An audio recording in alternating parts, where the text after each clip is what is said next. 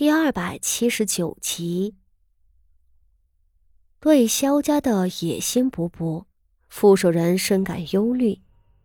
六皇子年岁尚小，面上看并不会威胁到太子的地位，但圣上的心思又有谁猜得准呢？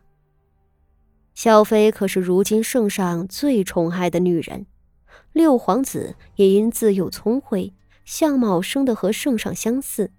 额外受圣上偏宠，他萧家不过是老鼠扛旗罢了。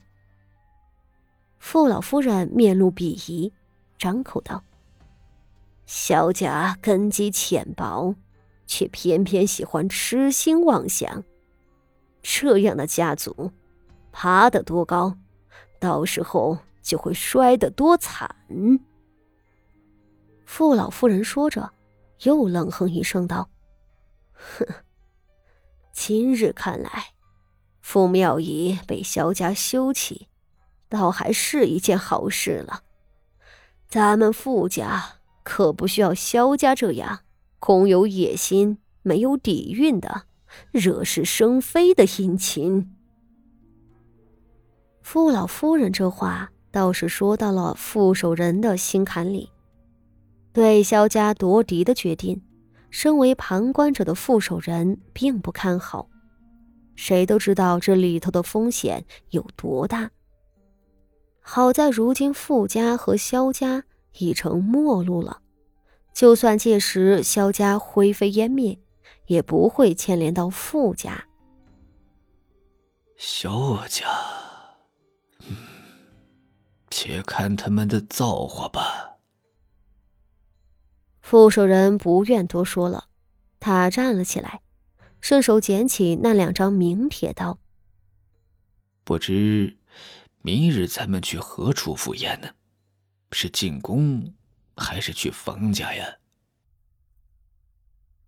傅老夫人面目端然，随意道：“宫里是非多，既然冯家也送了帖子，咱们就去冯家吧。”唉，这冯家也是家大业大，唯有一个如珠似宝的女儿和一个傻儿子，偏要把女儿送进宫里去。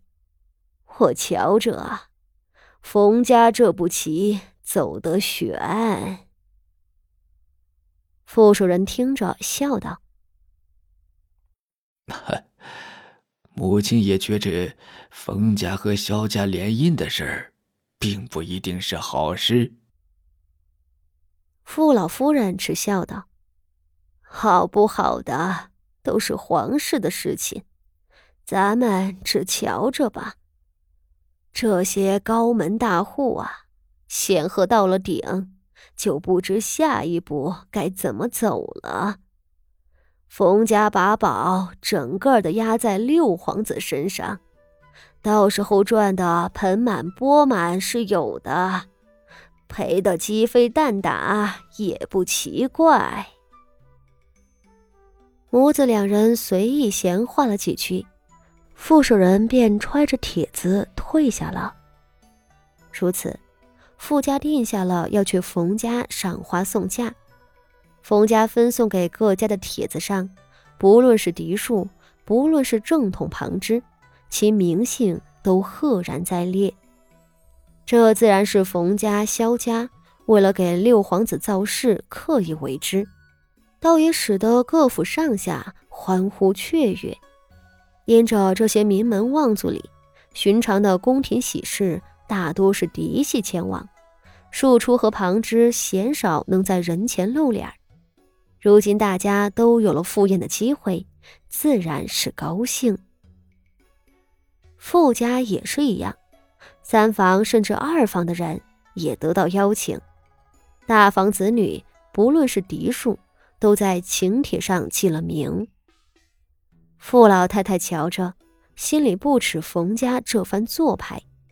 原先还不准备去那么多人，只是随后傅守仁又提到，左右旁的府邸来人都不少，不论怎样都是乱糟糟一团。咱们傅家去的少，去的多了，都是一样的。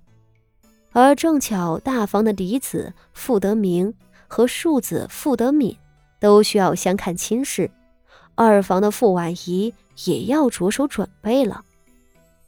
如此，傅守仁做了决定。到了九月初五那一日，傅家上下黎明时分爬起来梳洗，一早套上马车，浩浩荡荡的赶往冯府。安国公冯家的府邸建在南方，和皇城不过隔着一条巷子，四周便是两位亲王府。冯家这地处得力不说，门前的巷口是个极为宽敞的街道，这使得如今如此浩荡庞大的来宾都能找着停马车的地方。傅家众人到的时候，下来瞧着两溜排成排的马车。心里也不禁啧舌。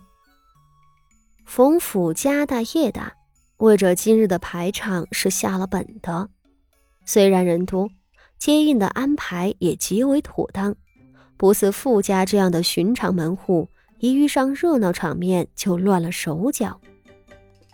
傅家众人跟在礼部尚书方家后面一同进府。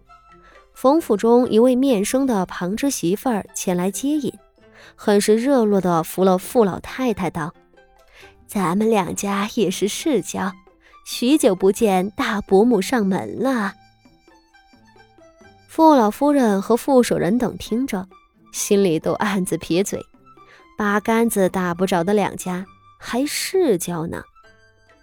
这么刻意的热情，要么是拉拢人心，要么就是彰显自家的架势派头。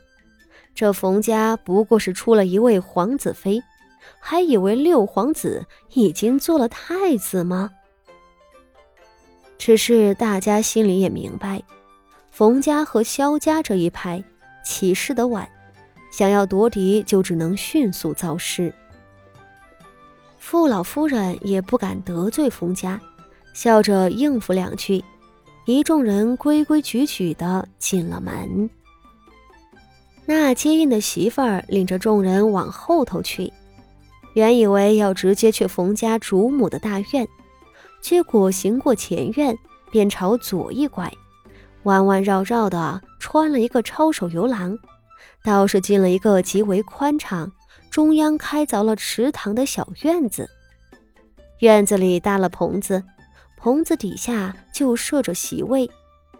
园子前头不远处。能看见大片的菊花花圃，再往远了瞧，就是一处后山，山上种着水仙和海棠等花，花海一望无际。原来今日为着操办赏菊宴，冯家颇花了一番心思，将这一处花圃边上的院落拾掇出来，搭了棚子供宾客赏玩。富家众人瞧了。一臂则蛇，冯家显赫，竟能凿出这样大的田地来，全部用来种花。一臂对那花圃里许多名贵的菊花心有赞叹。